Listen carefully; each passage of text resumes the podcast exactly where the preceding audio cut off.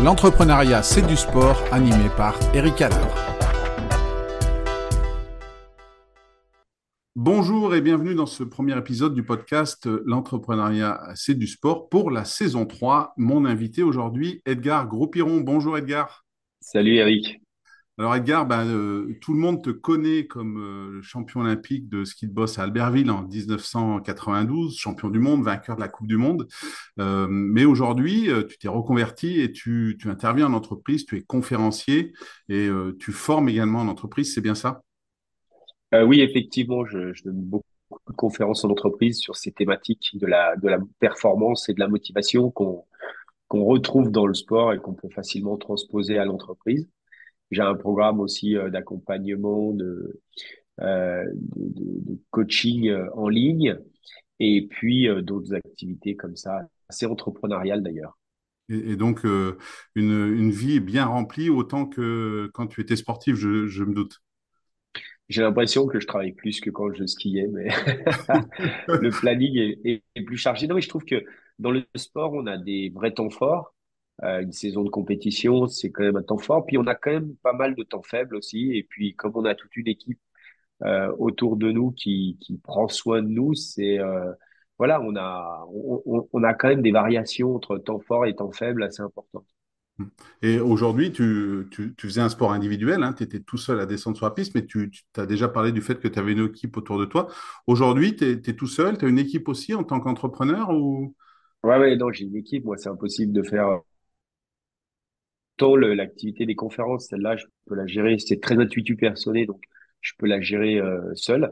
Euh, mais je m'entoure quand même parce que j'ai toujours besoin d'avoir des freelances qui vont m'aider sur la communication, sur les réseaux sociaux, voilà. Mais depuis que j'ai développé euh, en fait les programmes de, coaching et d'accompagnement euh, en ligne, là j'ai euh, recruté une personne et une dizaine de freelances qui travaillent sur sur tous les sujets euh, clés qui nous permettent de sortir un programme qui marche vraiment bien. Quoi. Eh ben, eh ben super, ça va être un, épisode très intéressant.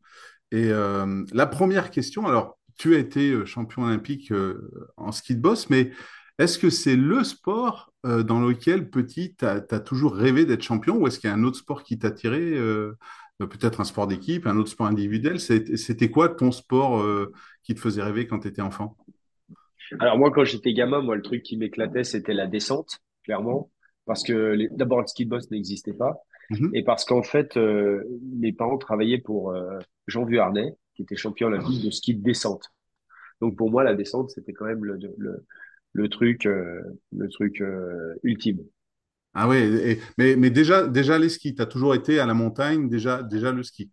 Euh, c'est ça, moi, de toute façon, je voyais pas. Enfin, je vivais à la montagne, euh, en station de ski, à Avoria, euh, ski au pied tout l'hiver. Donc, pour moi, je, enfin, voilà, il n'y avait pas d'autre, pas d'autre alternative. Et, du coup, comment comment t'es arrivé au, ski de boss Tu as commencé, je suppose, du coup, par l'alpin.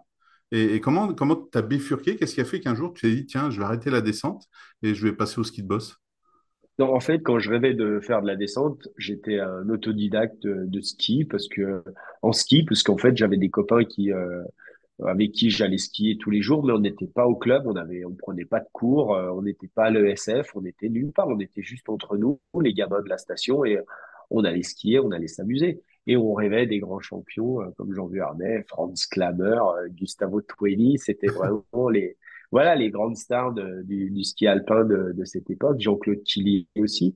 Et donc, euh, et donc tout ça, c'était euh, c'est ce qui a un peu bercé moi, ma, mon enfance. Et puis, euh, vers l'âge de 8 ans, le l'activité de mes parents s'est développée. On a déménagé, on est passé de la montagne, la station de ski, à la ville. On est allé s'installer à Annecy.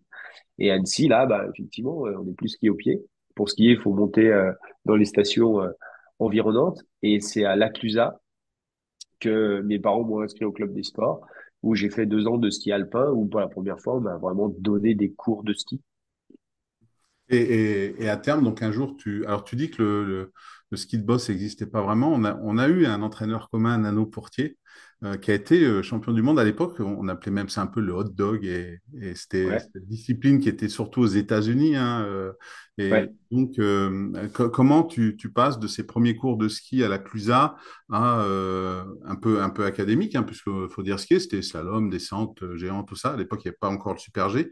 Comment un jour tu te dis, ben, est-ce que c'est cet esprit de liberté que tu disais à tes débuts où en fait tu skiais avec tes copains qui a fait que je retrouve plus de liberté dans le ski de boss et c'est vers ça que, que je Non, m'oriente. pas du tout. Non, je me suis fait virer du ski alpin parce que ça marchait pas. D'accord. Euh, j'a- j'avançais pas, tout simplement. Et donc, euh, mais, et puis en plus, j'arrêtais pas de déconner. Donc, en fait, les coachs ont dit, bon, ben, toi, tu sors. Euh, alors, soit tu arrêtes, soit tu vas faire du ski de boss. Enfin, du ski euh, artistique et acrobatique, c'est comme ça que ça s'appelait à l'époque. Et, euh, et j'ai dit, ben, je vais faire du ski artistique et acrobatique. Enfin, sachant que l'artistique, c'était pas mon truc, je voulais du truc acrobatique. Et, euh, et là, par contre, bah, j'ai tout de suite retrouvé l'ambiance justement de quand j'étais gamin, c'est-à-dire une bande de jeunes qui se font la gueule sur un domaine skiable, à aller aussi bien euh, euh, sauter des bosses que euh, faire des petits chemins dans la forêt, que déconner sur les pistes, aller faire des hors-pistes, sauter des corniches, voilà, de la poudreuse. Et, euh, et, et j'ai retrouvé en fait euh, justement dans cette section euh, euh, ski accro cette atmosphère, cette ambiance et aussi cette manière de skier. Et, et c'est quelque chose aujourd'hui que tu recherches en tant qu'entrepreneur également aussi, ce, ce fun, cette liberté, euh, cette joie au quotidien? C'est, ce qui t'a fait aller vers les conférences, vers l'entreprise, la motivation, etc.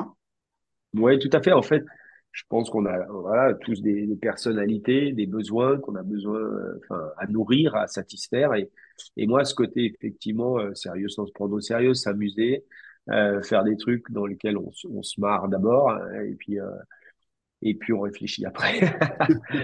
Euh, c'est des choses qui me vont bien. Euh, et c'est vrai que l'exercice de la conférence, pour moi, bon, il y a mille façons de faire une conférence. Vous pouvez faire euh, un, keynote avec, euh, voilà une presse, des bullet points et faire un truc très structuré. Ou vous pouvez raconter une histoire, emmener les gens dans une histoire un peu sympa. euh, ou vous pouvez euh, faire quelque chose de très style stand-up qui les fait rire. Il y a vraiment plein de façons, euh, de styles euh, conférence. Il faut trouver le sien en fait. Et moi, le mien, je l'ai trouvé euh, un peu à cheval entre le mec qui raconte une histoire inspirante et le stand-up où tu fais marrer les gens. Hmm. Et, du coup, dans, dans la préparation de tes conférences, est-ce que, est-ce que tu retrouves, tu parlais en, introduction des temps forts qu'on peut avoir dans le sport. Est-ce que demain, tu es pris par un- une grande entreprise, tu montes sur scène devant peut-être 3 quatre mille personnes, est-ce que tu retrouves cette adrénaline que tu pouvais avoir au, au départ d'une descente, d'une compétition? Oui, parce que par exemple, il y a, il y a 3-4 ans, là, j'étais à Bercy, il y avait 9500 personnes, donc Bercy était comble, et euh, j'avais 40 minutes pour faire un speech. Et effectivement, euh, le, le simple fait d'arriver euh, à Bercy ce jour-là, et, et euh, évidemment 4-5 heures avant la, la conférence, de sentir l'ambiance, de voir un peu le truc euh, monter, euh, c'était ouais, c'était ça a été un bon shoot d'adrénaline. Réaliser la conférence comme ça, ça a été un, un bon shoot d'adrénaline. Après, ce que j'aime avec les conférences, c'est que j'ai pas besoin d'avoir 9000 personnes pour avoir un shoot d'adrénaline, parce que parfois tu passes deux heures, trois heures avec un codir, les gens sont 8, 10, 12 autour de la table, et euh, t'es là, en, t'es pas en scène, mais euh, t'es là à la fois euh, partager l'expérience, faire, faire parler les gens, les faire échanger entre eux, faire en sorte qu'il y ait un débat qui soit construit, un fil rouge qui, qui soit bien, bien suivi avec des étapes et que les gens en retirent quelque chose vraiment à titre personnel, à la fois pour, pour eux-mêmes, mais aussi pour leurs équipes. Bon, ben, quand tu ressors de là, et que et, que et que t'as le sentiment que t'as fait bouger les lignes, il y a un, ouais, y a, y y a un sentiment de satisfaction qui est fort. Co- comment euh, ta carrière sportive t'aide aujourd'hui quand tu accompagnes des entreprises ou des codires, comme tu le dis, comme euh, toi, quand tu es passé de la première fois où jeune, tu as fait des skis de boss jusqu'au titre de champion olympique, est-ce que, est-ce que, qu'est-ce qui ressort de tout ça? Comment, comment tu arrives à, les amener pour, euh, pour que ben, tu fasses qu'ils voient pas seulement le, champion olympique, hein, mais euh, ben, tout- toute la stratégie qu'il y a eu derrière pour arriver à ce titre-là? C'est, quelque chose qui a été facile pour toi de mettre en place euh, quand, quand tu es passé d'un monde à l'autre? j'ai le sentiment, pour répondre à ta question, que je suis sur un, un chemin euh, et je suis pas encore au bout du chemin. C'est-à-dire que ce que j'apprends régulièrement à, à travers les conférences euh, me permet de, de, de maturer dans ce, dans ce métier-là, dans cette activité-là. Et j'ai encore plein de choses à apprendre. Euh, donc, euh, donc euh, si tu me demandes, ça fait plus de 20 ans que je fais des conférences, bah, ça fait plus de 20 ans que je suis en chemin et, et je, j'estime que j'ai pas encore trouvé le, comment dire, le, le truc ultime. Et voilà. Après, pour répondre aussi à, à la première partie de ta question, à savoir, euh, qu'est-ce que, que, le sport, qu'est-ce que j'utilise dans le sport, qu'est-ce qui est, voilà, qu'est-ce qui est transposable. En fait, euh, moi, j'aime bien venir avec un challenge que je me fixe, une promesse que je vais faire. Et euh, la promesse, souvent, c'est, dire aux gens que à la sortie de la conf, je les aurais convaincus que ce que j'ai fait, tout le monde peut le faire. Eux en premier. Et j'aime bien commencer sur une promesse qui, qui, qui sonne comme ça, un peu, de manière un peu paradoxale, parce qu'ils vont tout de suite me dire, mais impossible, j'ai jamais fait de ski, euh, je peux, je suis trop vieux pour être champion olympique, euh, le ski, j'ai des genoux dézingués, c'est pas, bref, tout un tas d'excuses qui vont, qui vont montrer que c'est pas possible et que finalement, j'atteindrai jamais la, la promesse et, et, et que j'arriverai pas à relever mon défi. Et je trouve ça vachement sympa de commencer comme ça parce que c'est une bonne manière de les titiller et puis euh, de les amener aussi sur une réflexion qui est un peu plus euh, profonde que le fait de euh, ce que j'ai fait, c'est pas être champion olympique, ça à la limite, c'est juste la partie visible de l'iceberg. Mais euh, la question, c'est qu'est-ce que j'ai fait pour devenir le meilleur dans mon domaine? Et c'est ça que je veux leur transmettre. Euh, alors c'est le meilleur dans mon domaine à un certain à une certaine époque, hein, pendant un certain temps. Faut, faut pas non plus euh, exagérer trop. Mais euh, qu'est-ce qui peut les amener, eux, à être euh, les meilleurs dans leur domaine pendant un certain temps, voilà, tout en faisant le truc en s'éclatant, tu vois, avec un haut niveau de performance, quoi. C'est ça qui est génial, parce que la plupart des gens vont vont t'opposer euh, une chose, c'est de dire, mais moi, je veux bien être le meilleur dans mon domaine, mais c'est tellement de souffrance et de sacrifice que j'en ai pas envie. Je préfère préserver, euh, j'ai pas envie de travailler plus, j'ai pas envie de souffrir plus, j'ai pas envie, euh, voilà, j'ai envie de voir grandir mes enfants et tout. Or, euh, en fait, euh, moi, j'ai intitulé un jour une conférence comme ça. J'ai dit comment gagner facilement la course la plus difficile du monde. Tu vois et je parle de la, la victoire aux Jeux Olympiques. Et en fait, je trouve que c'est ça le vrai, euh, euh, comment dire, le vrai intérêt de la performance, c'est que ça soit facile. Parce que performer dans la souffrance, à la limite, tout le monde peut le faire. Mais arriver à performer et en plus que ça soit facile, eh ben, euh, c'est ça qui est intelligent. Je trouve que c'est ça qui est intelligent dans la démarche. Et c'est ça que j'ai envie de transmettre, c'est d'amener les gens à se dire, je m'éclate tellement dans mon job que j'ai pas le sentiment de bosser, que j'ai pas le sentiment de me sacrifier, ni de sacrifier ma famille. Au contraire, mon boulot me donne de l'énergie. Cette énergie, je la réinvestis dans ma famille et je suis dans une spirale vertueuse et j'ai envie de durer le plus longtemps possible comme ça. C'est ça qui est intéressant. C'est sûr, c'est sûr. Et, ce rôle de euh, un peu d'inspirateur auprès de, des personnes que tu côtoies, est-ce que toi, tu as parlé des champions de, ta jeunesse, hein, les Vuarnet, les Kili, euh, Lammeux. Est-ce que, est-ce que toi, tu as eu d'autres champions qui t'ont comme ça inspiré quand tu as commencé peut-être à, performer dans ta carrière, ou est-ce qu'aujourd'hui, tu as d'autres personnes dans ton rôle d'entrepreneur qui t'inspirent et qui te, qui disent, tiens, je pourrais aller vers là? Tu nous as dit que tu étais toujours en train d'apprendre et puis de, continuer ton chemin. Est-ce qu'aujourd'hui, tu as, un peu des rôles modèles, comme on peut le dire, ou des, des personnes qui te disent, tiens, ça, c'est bien? Je pense que depuis, euh, depuis tout petit, j'ai toujours eu des rôles modèles. Ça a toujours été pour moi quelque chose d'important. Euh, parce que justement, ça te facilite aussi la vie. Alors, mes rôles modèles, ça a jamais été des gens à qui j'avais envie de ressembler, mais ça a toujours été des sources d'inspiration, voilà, qui me permettaient de réfléchir à, ma manière très singulière, très particulière que j'avais de, de, de piloter ma vie, en fait. Alors, ça peut être ma vie perso, ça peut être ma carrière, ça peut être cet équilibre pro-perso, quoi. Et euh, je peux vous donner euh, des exemples. Il y a des, j'ai des rôles modèles dans le sport. J'aurais jamais aimé avoir leur vie euh, personnelle, par exemple. D'accord. Tu vois? Euh, aujourd'hui, tu vois, quand je regarde un Federer, eh ben, c'est quelqu'un que je trouve vraiment très complet parce que c'est quelqu'un qui a été excellent, excellent dans sa carrière sportive, et puis qui a su aussi finir, euh, tu vois, euh, sa carrière en trouvant un équilibre pro-perso et progressivement en faisant passer le curseur vers le vers le perso et tout en tout en vivant euh, de son sport et sans jamais donner l'impression que le mec il était usé et désabusé quoi. On sent que c'est quelqu'un qui reste passionné et je trouve que ça c'est c'est vraiment fort quoi. Et, et donc ça ouais je trouve, je trouve que c'est inspirant. Donc euh, donc voilà tu vois je pense que les rôles modèles sont importants. Euh, on prend pas toujours tout, Hmm. Mais par contre euh, ben euh, un fédéraire moi c'est quelqu'un qui qui aura qui va avoir tendance à ouais à me faire réfléchir un peu autrement tu vois. Comment tu peux faire pour trouver cet équilibre pro-perso, sachant que c'est hyper exigeant sur le plan pro, tu vois. Et tu continues finalement, voilà, euh, tu peux continuer à, à être bon, à garder, à cultiver ta passion et en même temps euh, trouver cet équilibre euh, de vie avec euh, ta femme, tes enfants, tu vois. Je trouve ça, je trouve ça chouette. Et, euh, toi, est-ce que tu as conscience que tu peux être aussi un rôle modèle pour certains? Et, qu'est-ce que tu aimerais qu'ils prennent de toi en tant que rôle modèle? Tu dis que toi, sur certains de tes rôles modèles, tu prends pas tout.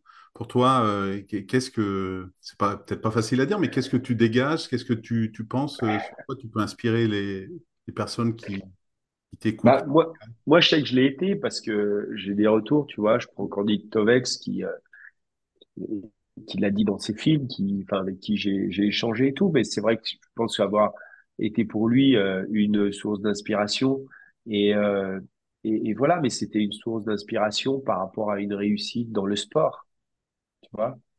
Euh, je pense que c'est ça qu'il a, quelque part, ça lui a, ça, lui a déclenché sans doute quelques, quelques envies, quelques, quelques idéaux. Et, et ce que je trouve chouette, c'est que à sa manière, à lui, il est devenu le meilleur dans son domaine, mais dans un domaine qu'il a même inventé, qu'il a créé de toutes pièces, en s'appuyant effectivement sur le ski, en s'appuyant sur euh, sur euh, ses passions Mhm. euh, pour le ski, pour la vidéo, pour le montage vidéo, pour la créativité.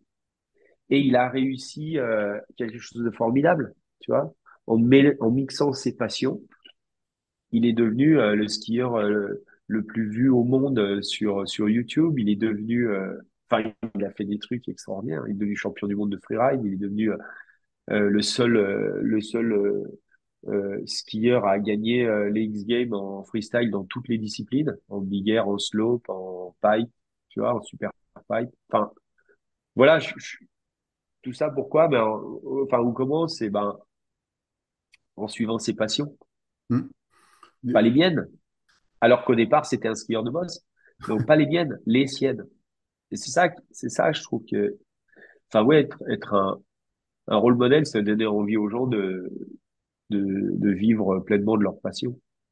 Du, du coup, tu as, inspiré Candice et peut-être qu'aujourd'hui, c'est lui, sur certains points, qui pourrait t'inspirer dans de la vidéo ou dans des choses comme ça? Euh, ça, c'est, c'est, c'est chouette quand, euh, d'une certaine manière, c'est un peu prétentieux de dire ça, mais l'élève dépasse le maître, tu vois. C'est, Ouais. moi, moi, j'estime que, que ce qu'il a fait, Candide, enfin, c'est, euh, c'est beaucoup plus, enfin, c'est grand, quoi. C'est vachement grand et euh, on peut pas comparer parce que c'est pas les Jeux Olympiques. Enfin, tu vois, c'est, c'est des choses différentes, mais, euh, mais je trouve que ce qu'il a fait dans son domaine, c'est remarquable.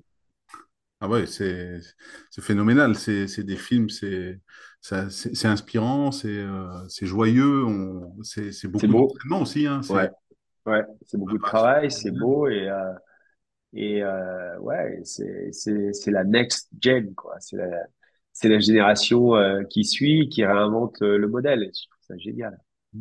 Et, et du coup, toi qui qui interviens aujourd'hui en, en entreprise, est-ce que pour toi, il y a un entraîneur, un coach sportif qui, parce qu'il a euh, la manière dont il gère ses équipes, parfois avec euh, des stars avec des, gros égos, ferait en, en entreprise un, bon manager par la manière dont il gère son équipe? Est-ce que est-ce que tu as un nom qui te vient à l'esprit euh, pour ça? Non, parce qu'en fait, déjà, on peut se dire, est-ce qu'un bon athlète peut faire un bon entraîneur?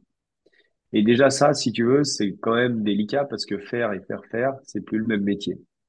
Tu as des gens qui savent, euh, qui savent switcher et euh, euh, des gens comme Nano, puisque on parle, de- enfin, on a eu Nano qui est un entraîneur commun.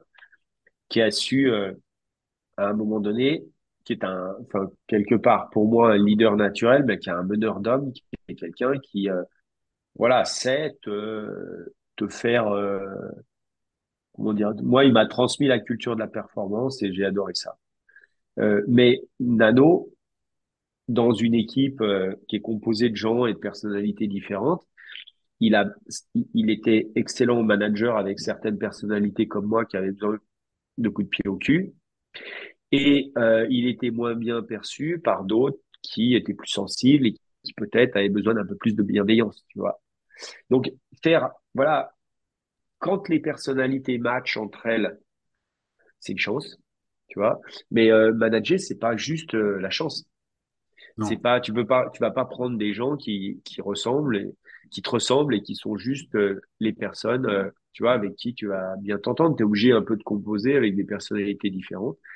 Et euh, je pense que la difficulté du manager, c'est vraiment d'arriver à se, comment dire, à, à s'adapter sans trop s'adapter non plus, parce que à un moment donné, il a aussi lui sa propre personnalité, il peut pas la dénaturer. Et, euh, et donc ta question qui est de dire est-ce qu'il y a un bon entraîneur sportif, tu vois, c'est déjà pas facile quand tu es un bon athlète de devenir un bon entraîneur, mais quand tu es un entraîneur, tu vas devenir un manager dans l'entreprise, là c'est encore un autre métier. Mm. C'est encore un truc complètement différent. Dans le sport, euh, quand tu manages une équipe, tu choisis tes joueurs. Tu vois? Et, et, tu peux louer, laisser des joueurs sur le banc ou sur la touche, tu vois? Euh, tu peux euh, ne pas sélectionner des mecs et ça va pas te poser de problème. Et tu peux prendre un mec pendant un an ou six mois ou sur une compète et puis après le dégager parce que ça ne va pas, parce que le mec n'est pas performant, tu vois. En entreprise, tu peux pas faire ça. Ouais. En entreprise, ben non, il y a, y a, une réglementation qui fait que si tu recrutes quelqu'un, quand il a passé sa période, si tu le recrutes en CDI et qu'il a passé sa période d'essai, derrière, bah, tu vas pas le dégager, tu vas pas le laisser sur le banc, tu vas pas le dégager comme ça. C'est, c'est, c'est, c'est autre chose. Et donc, si ton bon athlète qui est devenu un bon entraîneur devient un manager en entreprise, n'apprend pas les règles, euh, le métier, euh, les contraintes, ne compose pas avec les, les contraintes que tu as en entreprise, euh, ça fera un mauvais manager. Voilà.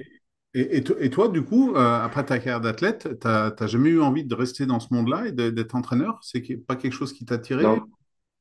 Non. clairement, non. Ça n'a jamais été quelque chose qui m'attirait parce que d'abord, la vie du, la vie de l'entraîneur, c'était une vie euh, que j'avais vécue en tant qu'athlète. Tu pars 10 mois sur 12, tu es loin de chez toi. Et euh, moi, ça allait très bien puisque j'étais, j'étais, j'avais pas de, de, comment dire, de contingence familiale tu vois, qui me retenait, euh, qui me retenait à la maison. Donc ça m'allait très bien, mais quand j'ai arrêté le ski, après j'avais envie de d'autres choses. Et, et, tout de suite. Et j'avais plus envie de, enfin j'avais plus envie de passer 10 mois sur 12 loin de chez moi et j'avais plus d'une semaine au même endroit, tu vois. Ouais. Ce qui est, ce qui est le lot de, de beaucoup. Tu sais ce que c'est Bah oui, tu sais ce que c'est, tu vois. Ou alors, ben après, il faut s'organiser autour. Enfin, tu peux t'organiser une vie de famille autour de cette vie-là, mais c'est compliqué, quoi. Et, du coup, le, choix de faire des conférences et d'être en entreprise, d'aider des entreprises ou des, des codires ou des, personnalités, c'est quelque chose qui est venu tout de suite avais, as tout, Ou tu mis un peu de temps Il y a eu un moment de flottement entre la fin de ta carrière et, cette voie-là que tu as choisie depuis maintenant 20 ans, comme tu le disais Ouais, en fait, la première conférence que j'ai donnée, c'était euh, c'était trois jours après avoir gagné les Jeux Olympiques parce que c'est un sponsor de la Fédé qui m'a demandé de venir euh, parler à, des top VIP euh, euh, de la boîte. Et ça, c'est la première expérience. J'étais un peu, euh, comment dire, angoissé, mais ça s'est bien passé. Et puis j'ai bien aimé l'exercice. Et puis après, régulièrement, j'avais des demandes comme ça, mais genre 4-5 par an, pas plus. Surtout l'hiver où on me demandait de surtout faire d'emmener skier les gens. Et je trouvais ça assez sympa, mais je voyais pas ça comme un métier.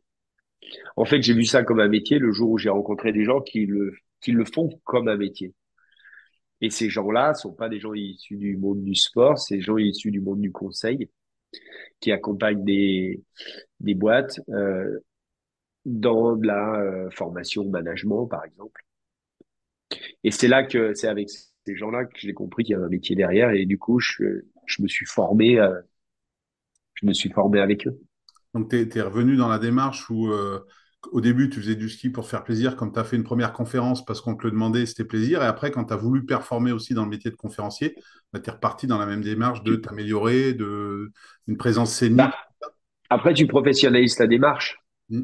C'est-à-dire qu'à un moment donné, tu fais ça, voilà, c'est, c'est, c'est passionnant, c'est rigolo, c'est sympa. Et si tu veux en faire un métier, tu vois, c'est la différence entre la passion et le métier. La passion, généralement, il n'y a pas d'enjeu, puisque tu y vas le dimanche, tu y vas le week-end, enfin, voilà, tu y vas quand il, fait plaisir, tu, quoi. tu- voilà, tu y vas pas pour gagner ta vie en plus. Tu y Mm. vas pour le plaisir. Quand ça devient un métier, c'est plus pareil. Quand ça devient un métier, il y a des enjeux, tu dois gagner ta vie, tu vois, donc tu dois être performant. C'est plus le loisir, tu vas le dimanche, là, c'est tous les jours de la semaine, et tu dois avoir un haut niveau d'exigence sur tes résultats, euh, ta capacité en tout cas à les délivrer pour pouvoir en vivre. Donc, c'est plus la même chose. C'est plus la même chose. Et donc, effectivement, au début, je faisais ça, c'était un peu la cerise sur le gâteau. Je faisais des, conférences, entre guillemets, j'allais raconter ma vie, c'était un peu rigolo, c'est un peu la cerise sur le gâteau, ça me faisait marrer, mais c'était pas le gâteau. Après, je me professionnalise, et après, c'est devenu le gâteau.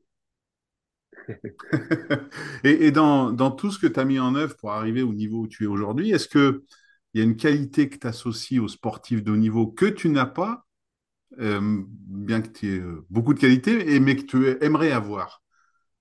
Bah ouais, ouais, bien sûr que je... D'abord, on a deux, deux types de, on a deux, alors tu me parles de qualité que j'aimerais avoir. Non, mais on, on a, on a, j'ai envie de te répondre comme ça. On a deux types de défauts, tu vois. On, a le défaut de nos qualités déjà. Hmm et puis on a, on a les défauts euh, parce que voilà, c'est pas des qualités quoi. Donc euh, tu vois, c'est, on a tout un, et on a beaucoup plus de défauts euh, que de qualités, tu vois. Mais euh, en fait, ce que je trouve intéressant, euh, c'est qu'il suffit d'une qualité pour tout réussir. Tu vois. Et ouais. Et donc, Et ta euh, si, qualité, c'est si laquelle? Pousses? Si tu, non, mais si tu pousses cette qualité vraiment, tu vois, au, au top, euh, tu peux vraiment faire, euh, tu peux vraiment te distinguer. Et c'est ça que je trouve, euh, je trouve bien. Alors, tu, tu, euh, tu, tu me demandes ma, ma qualité. euh, en fait, je, je vais te dire, je vais te, je vais te répondre un peu autrement. Euh, parce que moi, ce que j'ai vu dans le sport, c'était assez, euh, assez intéressant. Ce que j'ai pu observer, c'est que au début, tu vois, quand tu es chez les jeunes, euh, et que tu commences des, des Coupes de France, tu vois, euh, eh ben, c'est les gens talentueux, donc les qualités qui ont du talent, qui, qui sortent du lot, tu vois. Et puis euh, derrière suivent les besogneux, tu vois. Mhm. Après, quand tu commences à monter en pression sur de la Coupe d'Europe, tu vois, sur des circuits plus internationaux, tout ça, les gens qui euh, restent sur leurs acquis, sur leurs talents, se font doubler par les besogneux. Tu vois, c'est, un peu comme ça. C'est-à-dire, les mecs, il y en a qui se reposent un peu sur leur talent, tu vois. Et puis, les besogneux arrivent à cranter, tu vois, au niveau supérieur. Et euh, après, tu arrives tout en haut, tu vois, donc euh, au niveau mondial, tout ça. Et là, tu t'aperçois que les mecs qui sont euh, bons, ils sont et talentueux et besogneux. Ils ont les deux, tu vois, ceux qui arrivent à émerger, tu vois. Et ceux qui arrivent à, vraiment s'extraire du lot, c'est ceux qui vont arriver à faire d'un talent un point fort dans un métier, d'un talent, tu vois, une qualité un peu naturelle, un point fort dans le métier, et vont mettre tout toute la besogne, tout le travail, toute l'exigence sur le développement du point fort. Et ceux-là, ils explosent, en fait. C'est ceux-là qui se, qui se distinguent vraiment. Donc, euh, enfin, la question, c'est pas de savoir lequel, enfin, quelle est la qualité, le talent ou le point fort que j'ai développé. C'est savoir, parmi les gens qui écoutent, quelle est la qualité naturel, le talent qui est le leur, et comment, à un moment donné, ils vont arriver à en faire un point fort dans leur métier, et comment ensuite ils vont arriver à mettre toute l'exigence sur ce point fort pour devenir excellentissime, excellentissime dans l'exercice du métier, et se distinguer finalement de, bah, de, de, de, de, de la meute. Et est-ce que pour toi, le talent qui t'a permis d'être au sommet du ski de boss mondial est le même que celui qui te permet aujourd'hui d'être un conférencier reconnu? Ouais, ouais, exactement. Moi, je suis, euh, on va dire, euh, mon, mon, on va dire que mon, mon, moi, je suis quelqu'un de plutôt intuitif, instinctif. Tu vois, c'est c'est ma c'est ma nature. Donc, on va dire c'est c'est ma nature, donc c'est une qualité que j'ai plus développée que l'analytique, par exemple. Je suis pas très analytique. Toi, tu vois, ça veut dire quoi si je le traduis euh, dans des mots assez simples? C'est que j'agis, je réfléchis après. L'analytique, il réfléchit d'abord, il agit après. Ou il agit pas, parce qu'il réfléchit trop. Ou parce qu'il réfléchit trop, voilà. Ça, ça devient un analytique sous stress. tu vois? Mais un, mec comme moi, un, intuitif sous stress, tu vois, euh, il agit sans, mais il réfléchit plus après. Il est toujours dans l'action et il répète les mêmes conneries. Donc, tu vois, on a toujours les, les défauts de nos qualités. Donc, euh, on va dire, je suis plutôt intuitif, instinctif. Voilà, je vais prendre le mot instinctif. Instinctif, donc, j'agis, je réfléchis après. Dans les bosses, ça faisait de moi un skieur spectaculaire parce que je skiais plus vite que les autres. Tu vois Donc, mon point fort en ski de boss, c'était la vitesse. Ce qui faisait que j'avais un style spectaculaire, etc., etc. Tout le travail, l'exigence que j'ai pu faire à l'entraînement, c'était mon skier plus vite. Mais forcément, souvent, tu plafonnes. Sauf si ton préparateur physique a compris ton talent, a compris qu'il faut que tu skis toujours plus vite, donc va t'aider à déplafonner physiquement, tu vois, euh, en te faisant travailler ta fibre musculaire, ta vélocité, pour pouvoir déplafonner techniquement. Et c'est comme ça, quand je te dis, tu mets toute l'exigence, tout le travail sur l'optimisation de ton point fort, que tu te distingues. Moi, j'étais un skieur, j'étais spectaculaire, je vite, je faisais des gros sauts. Les gens avaient l'impression que je prenais des risques alors que pas du tout, mais c'est ce qui faisait de moi vraiment qui me distinguait par rapport à mes concurrents. Et mes concurrents, en plus, essayaient de venir sur mon terrain et ils ont jamais été autant en difficulté quand je jouais sur mon terrain, alors que moi, j'étais jamais autant en confiance que quand j'étais sur mon terrain. Maintenant, en conférence, ça donne quoi? T'es un conférencier instinctif, ça veut dire quoi? C'est tu parles d'abord, tu réfléchis après? Non, c'est pas tout à fait ça il a fallu que je trouve le, point fort lié à l'instinct dans l'exercice de la conférence. Et en fait, euh, le, le, point fort, c'est l'impro. La réactivité avec les spectateurs, tout ça? Le point, le point fort, c'est l'impro. C'est l'improvisation. C'est il se passe quelque chose que j'ai pas, voilà, que je n'ai pas, enfin, comment dire, un phénomène un peu, tu vois, un téléphone qui sonne, euh, un mec qui se lève, qui se barre, qui va aux toilettes, ou un groupe qui qui, va, qui doit prendre un train et qui s'en va avec les valises et les machins, tu vois. Enfin, des, des choses, une lumière qui ça, une lumière qui s'éteint, le micro qui se coupe, tu vois. Tout un tas de choses qui pourraient faire peur à quelqu'un d'analytique. Parce que lui qui a organisé, qui qui a vérifié dans le détail que tout se passerait bien, il y a un truc qui se passe mal. Moi, c'est génial. Moi, c'est un, ça vient, ça donne, euh, tu vois, ça va animer ma journée, quoi. C'est ton talent. et donc, ouais, sauf que déjà, il faut avoir conscience que l'impro, ça va être le moment que je vais adorer, que je vais kiffer, que je vais adorer. Mais l'impro, pour, euh, enfin, je veux dire, si je développe pas les, les qualités, c'est ainsi, là encore, je mets pas mon, mon exigence pour travailler ma capacité d'improvisation, ma répartie, l'humour, tu vois. Si je mets pas de l'exigence à travailler ça, je serai un mauvais improvisateur. Et donc, si je suis un mauvais improvisateur, eh ben, euh, je, je vais, je vais euh, pas forcément bien exploiter cette qualité-là. Et si j'exploite pas bien mes qualités quand je donne des conférences, bah, je vais être un conférencier moyen, tu vois. Donc, en fait, la mécanique, c'est toujours la même. C'est toujours la même. Et donc, euh, et la difficulté dans la mécanique, c'est de bien comprendre qui on est, qualité naturelle, en quoi ces qualités peuvent devenir des points forts dans un métier, et ensuite, bah, comment les développer. Ben, je pense que tu vas, tu vas amener euh, beaucoup d'auditeurs à réfléchir à ça et à trouver leur, leur talent, leur qualité première.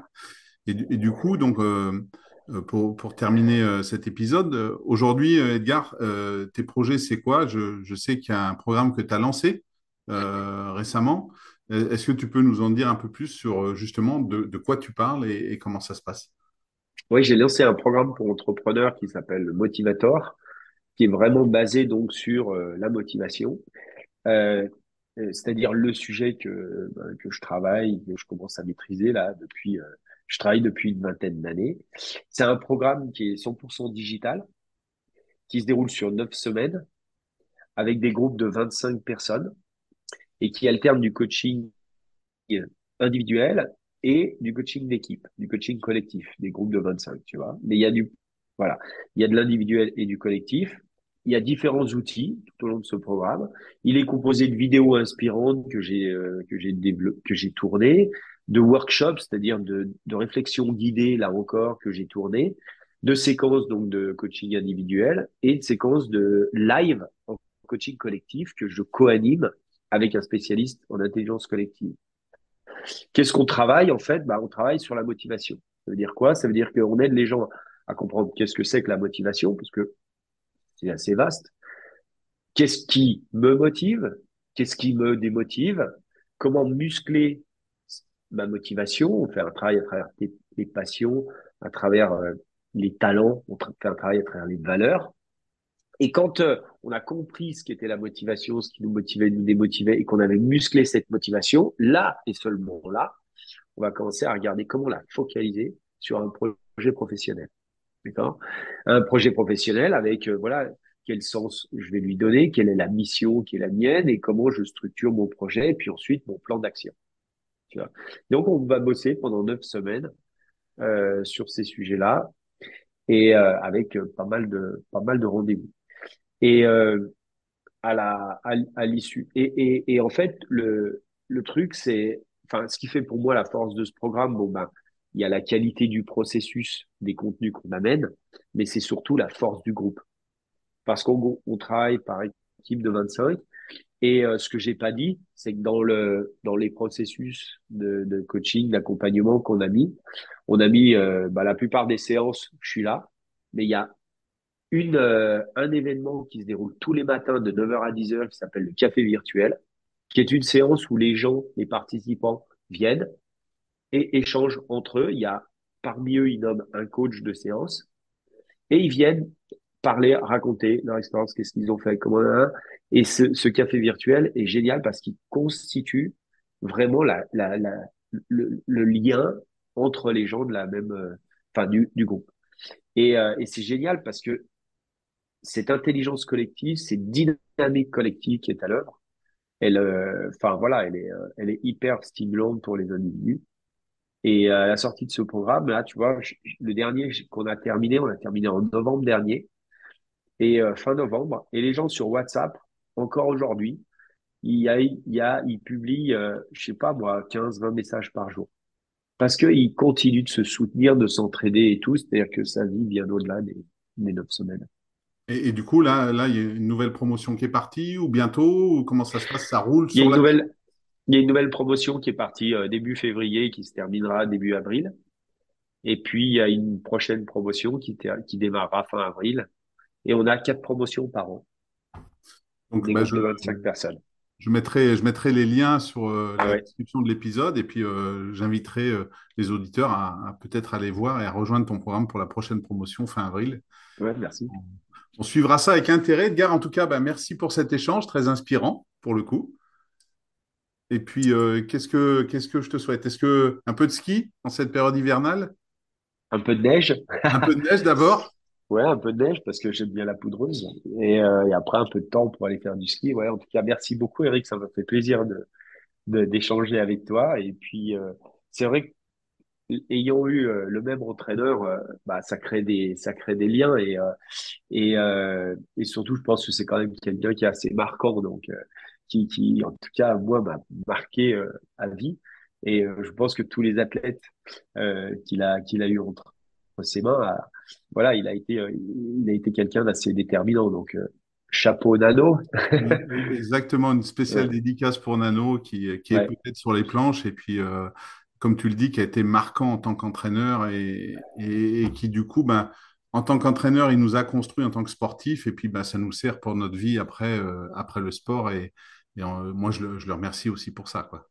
Ah ben, c'est sympa de lui faire ce clin d'œil parce qu'en fait, moi, je sais que je ne serais pas là s'il n'avait pas été euh, à un moment là dans ma vie. Donc, euh, le fait qu'on se retrouve, euh, peut-être qu'on a la même, tu vois, il a eu une influence sur notre trajectoire. Ah bah ça, ça c'est certain en tout cas.